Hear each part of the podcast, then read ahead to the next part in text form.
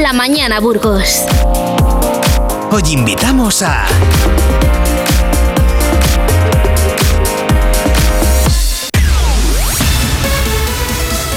Damos la bienvenida a José Luis Guerrero, un periodista veterano, un periodista con criterio, un periodista muy conocido en Castilla y León y muy apreciado y muy reconocido. José Luis, buenos días, ¿cómo estamos? Buenos días, Carlos, y buenos días a la audiencia de, Vive Radio. Estamos quizá, bueno, un poquito con la voz tomada por aquello de, que ha llegado el frío con cierta intensidad a Burgos ya.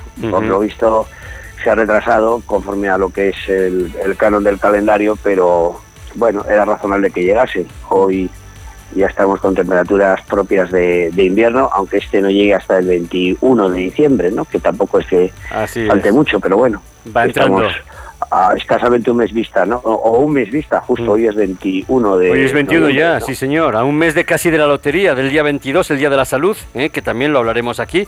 José Luis, eh, vamos a empezar como hemos hablado siempre, vamos a empezar hablando de tenis, porque José Luis, digo, Carlos Alcaraz, pues no, no consiguió batir a Djokovic y la verdad es que ha sido la verdad un torneo un poco tormentoso, pero bueno, quién sabe, al final la esperanza ahí estaba, pero no, no pudo ser y Djokovic es mucho Djokovic todavía y ahí, ahí le anuló. Cuéntanos, ¿qué te pareció el torneo? sí. Bueno, pues eh, el, torneo al final se reduce a tres nombres. El nombre de Djokovic, el de Sinner, que jugó la final, el italiano, que jugó en casa, porque se ha celebrado este torneo en, Torino, en Turín y el español Alcaraz que también eh, como número dos y, previsible era que pudiese haber llegado al número uno pues em, tenía también lógicamente opciones en la carrera el, eh, eh, el, señor Djokovic ha demostrado ganando en menos de 24 horas a Alcaraz 6-3, 6-2 y al señor Sinner 6-3, en la final. Es decir, que los ha, eh, como se suele decir en un lenguaje un poco vulgar, se los ha pasado por la piedra.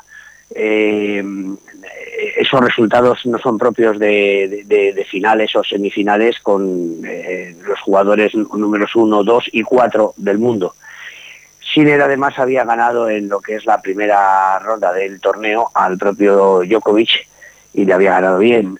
es más, tuvo una opción que fue la de haberle eh, echado del campeonato si, vamos a decir, entre comillas, si hubiese dejado ganar por Holger Rune, un jugador danés que, que de haber ganado al, señor Sinner le habría dado eh, la oportunidad de continuar en el torneo y el, señor Djokovic hubiese ido a casa.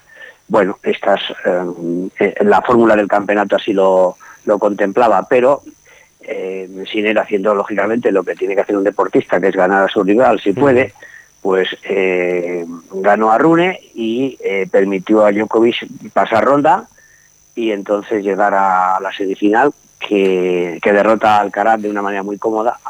Tanto mm, mi impresión es que eh, Sinner y, y, Alcaraz son dos chicos muy jóvenes que se perfilan como los dos grandes tenistas del futuro eh, mm, todavía mm, les falta un, hervor, como se suele decir. Entonces, eh, se amilanan cuando tienen enfrente a un hombre como Djokovic.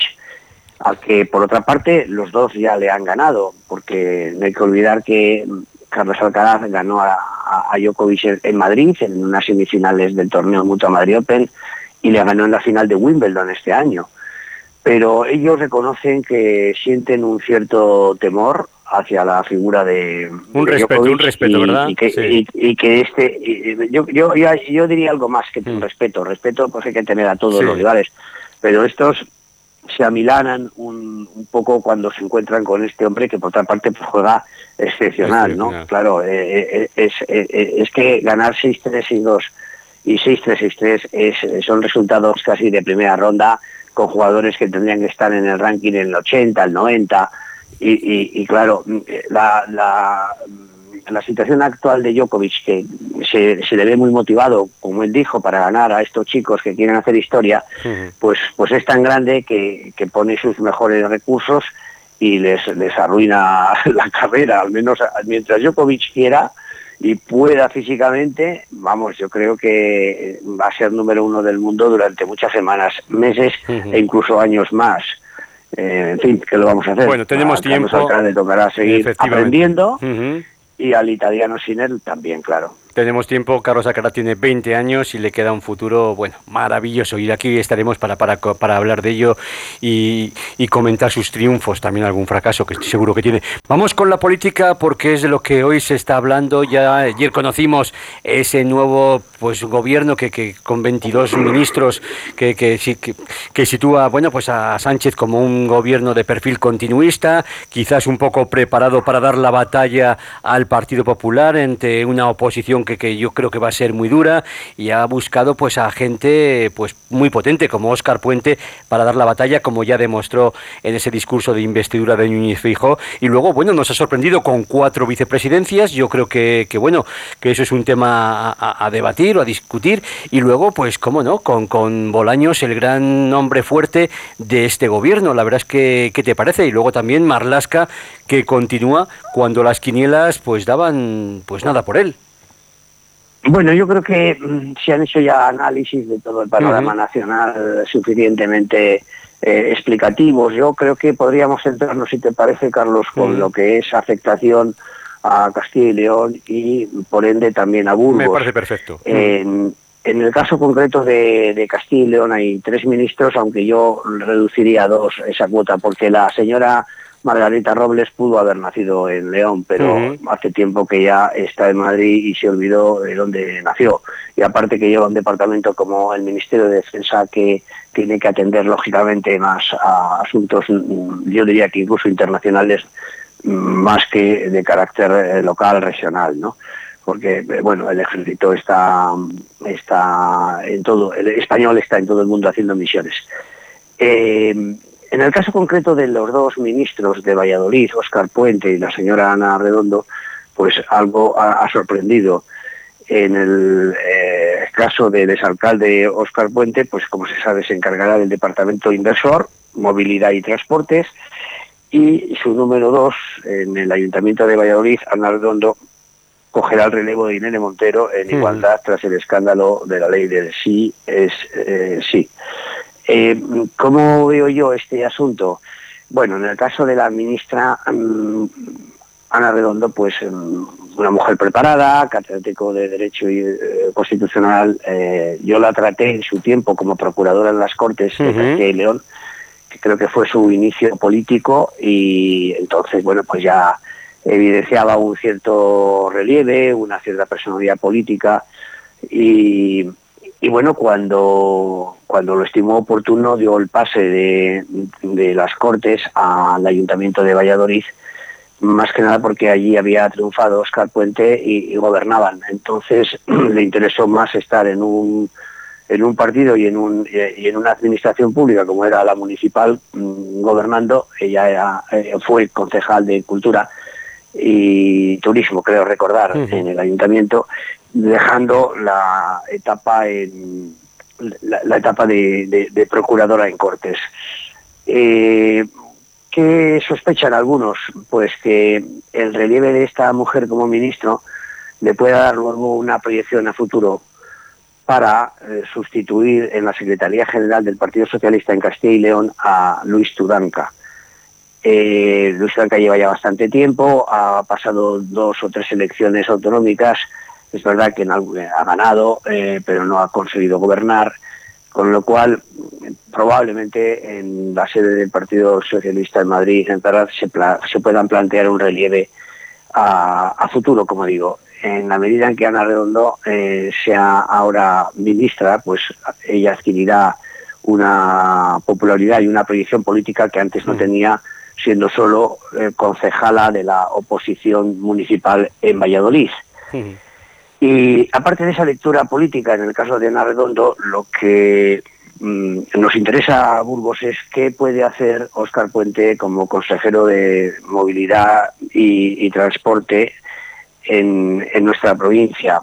Eh, hombre, yo creo que todo el tema mm, del corredor atlántico, la, red básica, los nudos ferroviarios, eh, me temo que con, el proyecto que ya tienen en, Bruselas y que el gobierno español había, vamos a decir, eh, bueno, todavía queda por presentar el plan director, al menos eso es lo que me comentó la consejera de Movilidad y Transformación Digital de la Junta de Castilla y León, María González Corral. Mm, pero no creo que ayude mucho Oscar Puente a que Burgos sea, eh, digamos, centro logístico en esa red básica o nudo, como se quiera denominar. Es decir, que hay aquí eh, un potente centro logístico del corredor eh, atlántico ferroviario. Más bien potenciará seguramente el caso de Valladolid, el caso de León, ah, también hay un alcalde socialista como es José Antonio Díez y nos dejará a nosotros un poquito marginados, no lo sé. De, este hombre se tiene que esperar que acabe la autovía del Duero, que eso sí que nos afecta, que, pasa por, por, toda, por toda la ribera, que pasa por Aranda y que desde eh, Peñafiel hasta, hasta, hasta, Soria pues está por hacer. Bueno, hay tramos ya inaugurados, pero hay otros muchos que no. Y eso todavía, por ejemplo, se pasa por Peñafiel y es bastante infame que todavía no haya una autovía finalizada en ese tramo de la autovía Castilla que une el este y el oeste de España, que sale en Alcañices, acaba en Soria, pero bueno, eh, es, un, es un tramo prácticamente eh, más de la mitad del territorio del territorio español este-oeste, ¿no?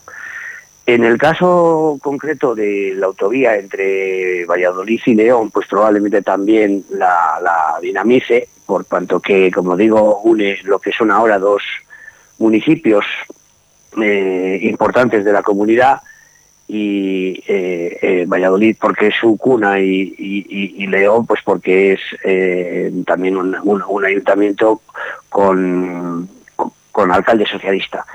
Eh, veremos a ver si eh, aboga por hacer el, soterramiento del ferrocarril en la ciudad mm, suya. Hmm. Ahí él, cuando fue alcalde, más de una vez se manifestó en que eso era inviable y abogó por unas fórmulas alternativas para que la ciudad mm, no, tuviese lo que ha sido una especie de, de, mm, muro de muro de Berlín en, en, pleno corazón de Valladolid, ¿no? Pero mm, me cuesta creer que eh, el señor Oscar Puente apueste por, por hacer el soterramiento en Valladolid, que cuesta muchísimo dinero, por cuanto que primero él mm, no fue partidario siendo alcalde y ahora hacer esa obra para mm, mayor gloria del alcalde del Partido Popular, Jesús Julio Carnero, actual alcalde en la ciudad de Valladolid, que ya se lo está reclamando, pues mucho me temo que esa, esa obra no se acabará haciendo. Eh, buscarán eh, inversiones alternativas para que él pueda, vamos a decir, eh, alardear de su condición de vallisoletano y de haberse volcado por su ciudad y su tierra, ¿no? Pero la gran obra del soterramiento, como en, origen se concibió, mucho me temo que no, que no se va a hacer. Y, y bueno, pues esta es un poco la, la lectura política y técnica de lo que yo veo en los dos ministros que considero más mm, pegados a la tierra de, Castilla y León y en este caso la ciudad de Valladolid. Eh, poco podremos esperar en, Burgos de, de, de, Oscar Puente y en el caso de la ministra de Igualdad sus políticas son transversales y por lo tanto no afectan específicamente a una provincia, sino a todo el conjunto de la sociedad. Pero sí, sí que es cierto que el peso de, de Oscar Puente puede ser definitivo y si, bueno, pues si conseguimos que, el partido también le lleve el gato al agua, porque hay que pensar que, bueno, pues que a lo mejor con Burgos pues no tiene afinidad, pero sí que hay un partido aquí potente, un partido que, que este año también ganó las elecciones en el ayuntamiento, un ayuntamiento donde, por cierto, se vivió en el último pleno una tensión importante al querer sacar el PP y Vox, eh, que hicieron de hecho valer su mayoría para sacar adelante la moción de censura de la Constitución y contra la amnistía, una una que, el PSOE pues, pues, pues votó en contra. Y la verdad es que bueno vamos a ver cómo, cómo se desarrolla esta legislatura pero sí que parece que bueno que con tres ministros de Castilla y León recordamos a Margarita Robles que aunque es de León y como tú dices está ya muy apegada a Madrid y poco quizás a la tierra pero bueno ahí está Ana Redondo de la que yo guardo de verdad guardo un gran talante. Creo que fue una mujer que, que dialogaba una mujer que se explicaba bien que abierta muy mucho a los medios a dar todo tipo de explicaciones. Veremos a ver aunque como tú dices el Ministerio de Igualdad pues no nos afecta tanto como el de Transportes o Movilidad que va a dirigir Oscar Puente.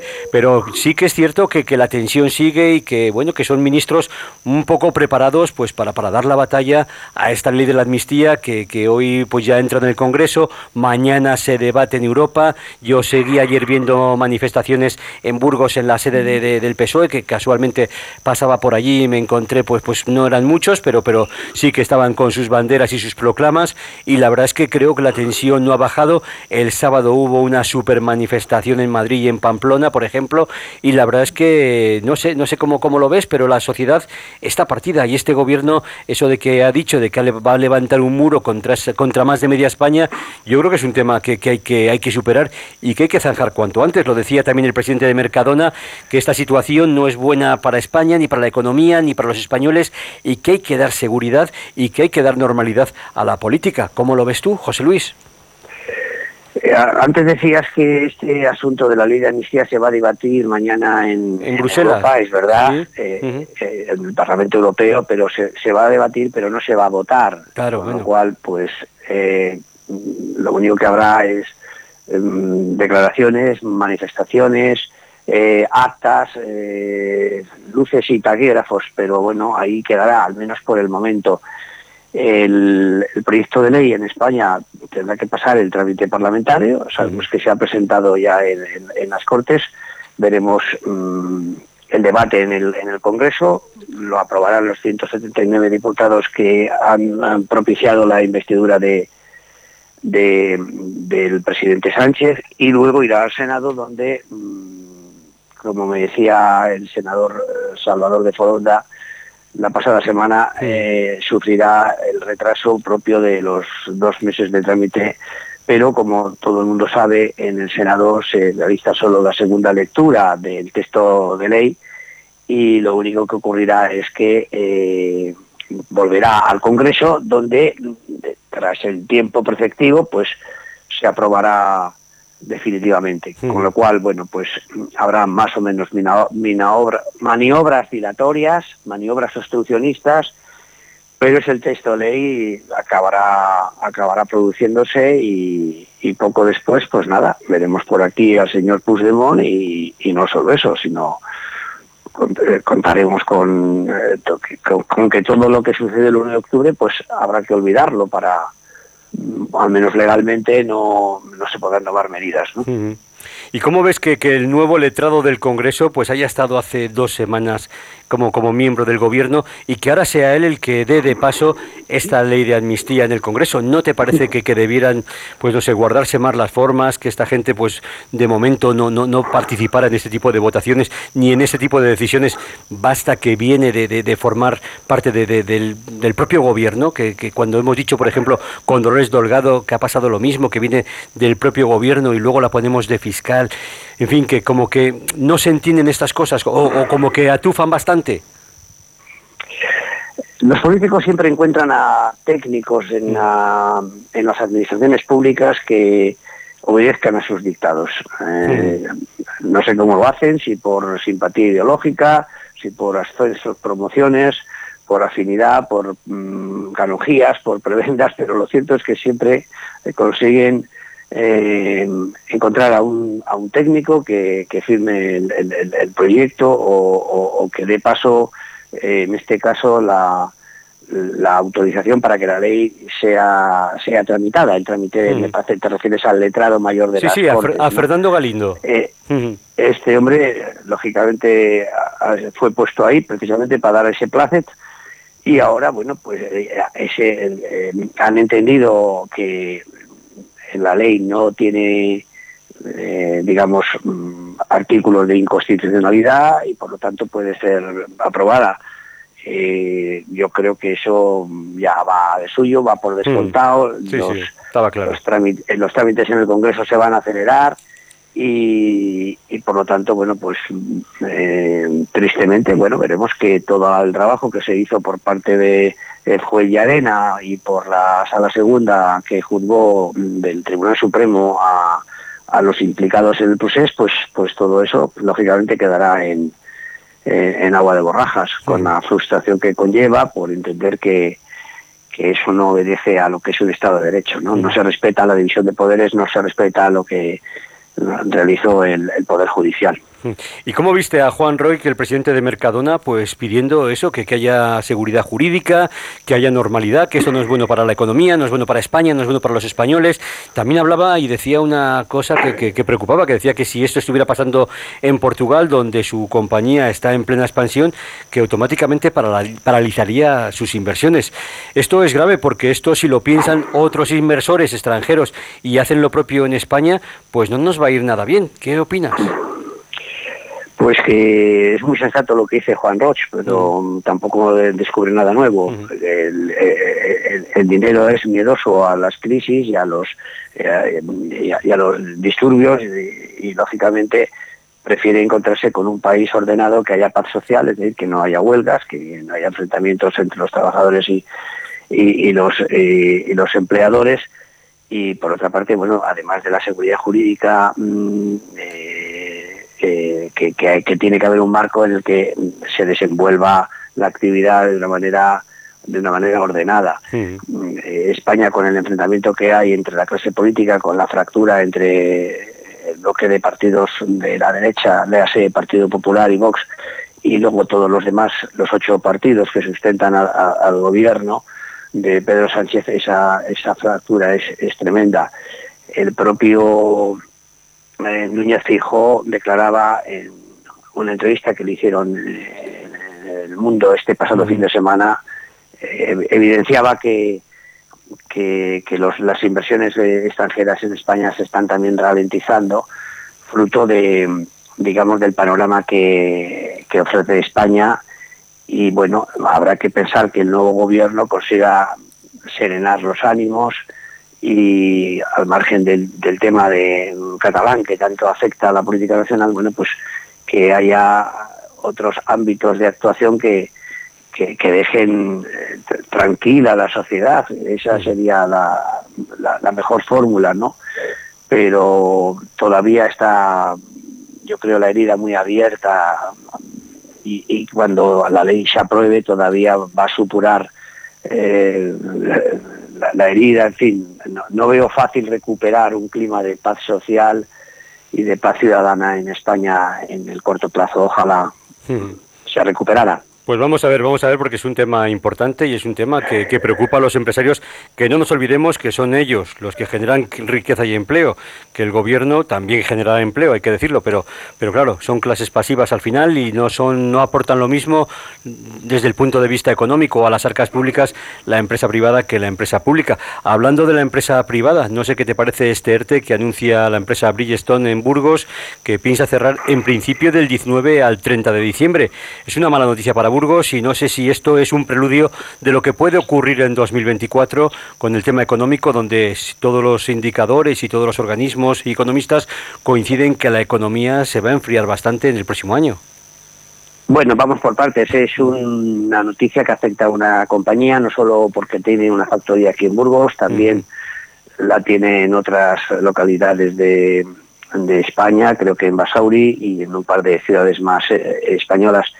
Eh, Bristol, mm, en este caso, produce neumáticos y, ahora mismo pues hay una ralentización en, la, en, el sector y se venden menos coches y lógicamente pues hay que producir menos ruedas. Eso es pues de sentido común.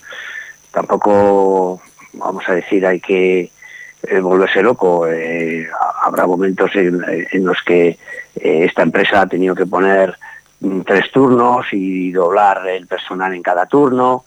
Y, bueno, son coyunturas. Eh, el sector, el sector de, eh, del automóvil ahora, por lo que sea, está pasando mm, pues mm, eh, una bajada en ventas y, y, el ERTE tiene, tiene su razón de ser, pero, pero no tiene por qué ser más que una acción de coyuntura. Mm, estamos viendo además en el tema empresarial, estamos viendo como por ejemplo el grupo Antolín, conocíamos hace dos semanas que vendía una fábrica en Austria con 500 trabajadores, pero sin embargo la semana pasada también conocíamos que invertía 24 millones en abrir una nueva fábrica en Francia. Se están viendo movimientos importantes porque yo creo que, el sector del automóvil está en una transformación muy importante con el coche eléctrico y la verdad es que ahí está Antolín posicionándose e invirtiendo en los sitios donde más rentabilidades puede de tener y donde mejor posicionamiento de cara a todas las factorías y a todo el empleo que tiene a nivel mundial, ¿no crees tú, José Luis?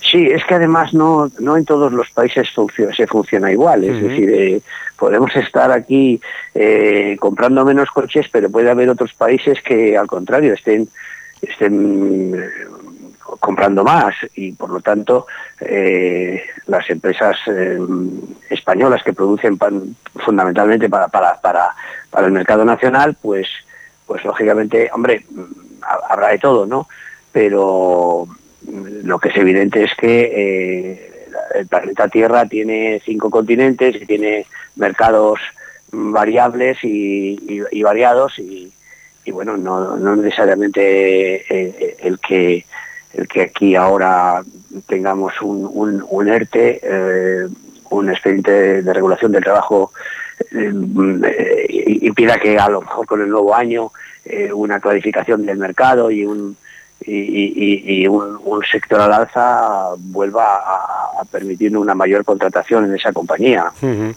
Pues vamos a terminar con un tema por lo menos positivo. Conocíamos que las exportaciones de Castilla y León van camino de romper el récord histórico con más de 16.000 millones de euros y hoy también conocemos en Tiro de Burgos cómo el comercio exterior sortea la inflación y apunta a cerrar un ejercicio histórico y entre enero y septiembre pues ya lleva facturados más de 2.765 millones de euros liderados por los sectores químicos, el neumático y la, la industria auxiliar del automóvil. Yo creo que es una buena noticia para Burgos y que bueno, que a pesar de este ERTE de, de Bridgestone, pues todo apunta a que la industria en Burgos es potente y que la economía pues, pues es fuerte para aguantar el próximo año, aunque vengan vacas más flacas.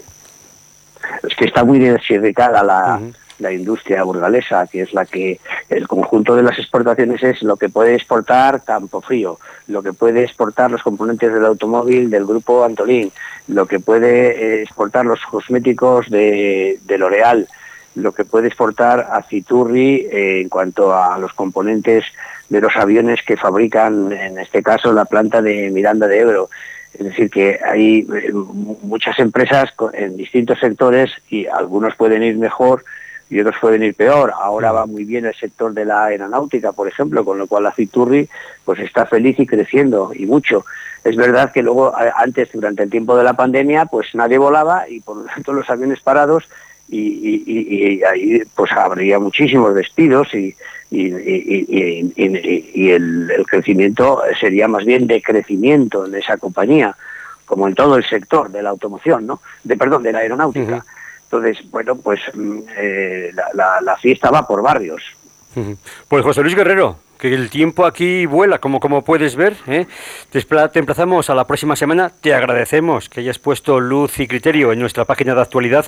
El momento controvertido, donde a veces eh, la información vemos que tiene muchos vértices, que según unos medios o otros, la verdad es que yo no sé si se había pasado alguna vez esto, pero yo creo que, que la sociedad o los medios de comunicación estamos muy polarizados y hay que poner, yo creo que, que sensatez, sentido común, aunque a veces dicen que el sentido común es el menos común de los sentidos, y dar la opinión con honestidad no digo con objetividad, porque yo creo que la objetividad pues eh, es, dudosa, cada uno tenemos nuestro criterio, nuestra ideología, pero sí honestidad, que creo que es un tema importante para, para hacer buen periodismo, que es lo que tratamos de hacer aquí, que bueno, pues que los oyentes también lo puedan juzgar y, decirnos si, si lo hacemos bien o mal. José Luis, te emplazamos a la próxima semana, el próximo martes. Pues encantado de estar con ustedes, don Carlos, con usted y con la audiencia de Vida Radio. Pues buenos días y abríguese que, como hemos dicho, viene el frío. José Luis, un abrazo. Eso haremos. Hasta, pronto. Vive Burgos con Carlos Cuesta.